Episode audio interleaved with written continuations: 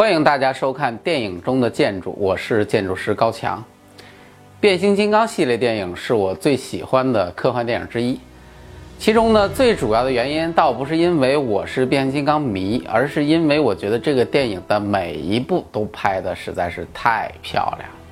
最漂亮的当然是那些变来变去的机器人儿。记得看第一部的时候，当看到擎天柱、大黄蜂这些汽车人在轮子翻飞、零件旋转的变形的时候，整个人基本上都傻掉了，因为实在是太酷了。当然，电影中除了漂亮的机器人，还少不了漂亮的女主角。无论是第一、二部的梅根·福克斯，还是第三部的罗西，第四部的尼可拉·佩尔茨，个顶个都是大美女，迷死人没商量。除了这些以外，还有数不尽的美国先进武器，打起仗来也是漂亮无比。什么环球霸王、猛禽、鱼鹰、捕食者、阿帕奇，还有各种各样的航母、驱逐舰、巡洋舰，打的外星机器人那叫一个稀里哗啦。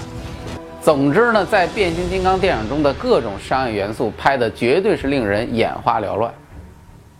不过呢，作为电影中最为倒霉的角色，各种各样的建筑物也经常被砸得稀巴烂。在这些倒霉的建筑中，今天我们来看一个我认为在四部电影当中丝毫不输给机器人、不输给大美女的最夺人眼球的建筑。那么它是谁呢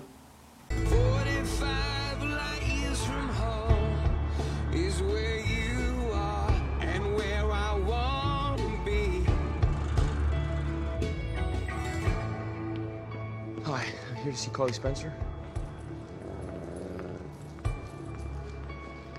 Carly! Sorry. You got the job? This is You crazy. really got it? Yes. See what I tell you? It's the bunny. Oh, here we go. Here we go. You see that? Judgment. Judging a man by his car, and you're gonna wave at him while he's judging me? What's with you? He's my boss. This job pays for our food, our rent. No, I totally understand. I'm totally fine. I get it. I'm well fed. And guess what? I'm not your boy toy anymore. I got my big boy pants on. You see him? In the car. Thank you, Duchess. Oh my god. Are you threatened by him? 这是在《变三》当中的一个片段，美女主角邀请男主角来她的工作单位考察学习， 结果呢，男主角直接被镇住了。镇住的不是这个建筑里面那些名贵的老爷车，而是这个建筑本身。这个建筑就是美国威斯康星州的密尔沃基美术馆新馆。这个新馆呢，是由著名的西班牙建筑大师圣地亚哥·卡拉特拉瓦设计，两千零一年完工。而这个美术馆呢，原来其实是有一个旧馆，后来呢，卡大师去做新馆的扩建设计，结果没成想呢，喧宾夺主，这个新馆一下子就成了当地的建筑明星，成为了密尔沃基的新标志。从电影中我们可以看到，这个建筑的造型非常像一只展翅高飞的大鸟。事实上，这种关于鸟的造型建筑几乎都是卡大师的标志。那么，卡大师是一个怎样的建筑师呢？大师呢是由盛产艺术大师的西班牙出产，所以自然呢艺术感觉是十足的。它最大的特点就是他是一个身兼建筑师和结构工程师双重身份的艺术家。其实这种情况在建筑界并不多见。而且随着现代设计的发展，分工越来越细，这种双重身份的人也是越来越少。但是只要出现一个这样的艺术大师，你放心，他的作品一定是结构与建筑完美统一，就像那个众人皆知的埃菲尔铁塔一样。卡大师呢有三个关于美的经典总结，那就是美来自自然，来自运动，来自力。对于这三点，他的设计当中都有所体现。比如说自然，其实简单理解就是仿生学。卡大师觉得自然界的东西最美，所以他的作品都或多或少有模仿自然的痕迹。其中对于鸟类的模仿也是他做的最多的。而对于运动这个事情，他认为运动的东西最美，比如飞翔的鸟、奔跑的猎豹什么的，这种动感之美那是无以伦比的。所以它的建筑形态都极富动感，而且在咱们这个美术馆的设计中，它竟然运用它的机械知识，创造了一个可以开合的翅膀，就是建筑上面打开的那两个像羽毛一样的扇面儿。那个呢，其实是一个遮阳设施，每天都会根据太阳的高度自动的开合。最后关于力的问题，这个就归结到它的结构工程师的背景。我很多朋友呢都不了解建筑这行，经常会问：哎，你们建筑师到底是设计什么的呢？那边那个搞结构的他又是干什么的？我就总说，建筑师就是设计房子外观和负责内部空间划分的。我们做完了之后呢，结构工程师负责做墙体里面结构那部分，也就是考虑这个建筑是如何把它建起来的。其实，如果更准确点来说，我认为建筑是研究空间的艺术，而结构呢？则是研究力的艺术。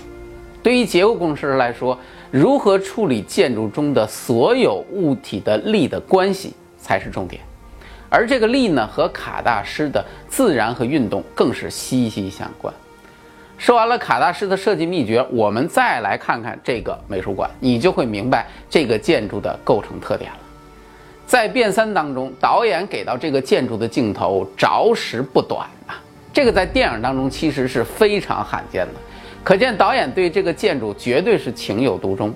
而不太了解的朋友，也许还会有人认为这就是一个科幻片当中的一个虚拟建筑。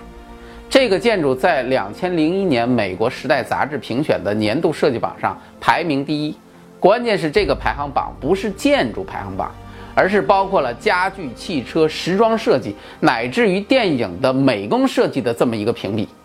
这样都能得第一，由此可见这个建筑的受欢迎程度。卡大师呢，不仅是一名非常著名的建筑大师，由于他的结构背景和个人特色，他还是一个非常著名的桥梁设计师。比如他在设计这个美术馆的时候，还捎带手的设计了一个引桥，作为整个建筑空间序列的一个前奏。他设计的桥梁无一例外的和他的建筑作品基本上是具有。类似的基因的，从形式到构造都有着明显的他的个人的特色，而这种特色还真不是谁都能学得到的。就在去年，武汉的花山邀请卡大师来给设计一些桥梁，如果建成了，将成为大师在亚洲的处女作。从效果图上来看，这些桥梁非常的壮观，充满了动感与力量。不知道最后能不能建成，还是挺令人期待的。其实看看卡大师的设计，包括《变三》当中出尽风头的密尔沃基美术馆，我们应该能够感觉得到，一个建筑的美，也许不一定非要把线条都扭得跟麻花似的；一个建筑的美，更不需要非要赋予其多么厚重的文化与历史，非要编出多么催人泪下的设计故事。纯粹、简单、直接，也许是一个建筑更应该表达的情怀。当结构之美与建筑之美完美结合，建筑更像是城市当中的一个装置艺术，给每一个进入它的人以无限的想象空间。也许这一点正是经常被我们所遗忘的建筑的本质吧。进入微信，点击搜索框，搜索公众号“强词有理”，选择那个黄色的小头像，点击关注，您就可以第一时间看到我们的节目了。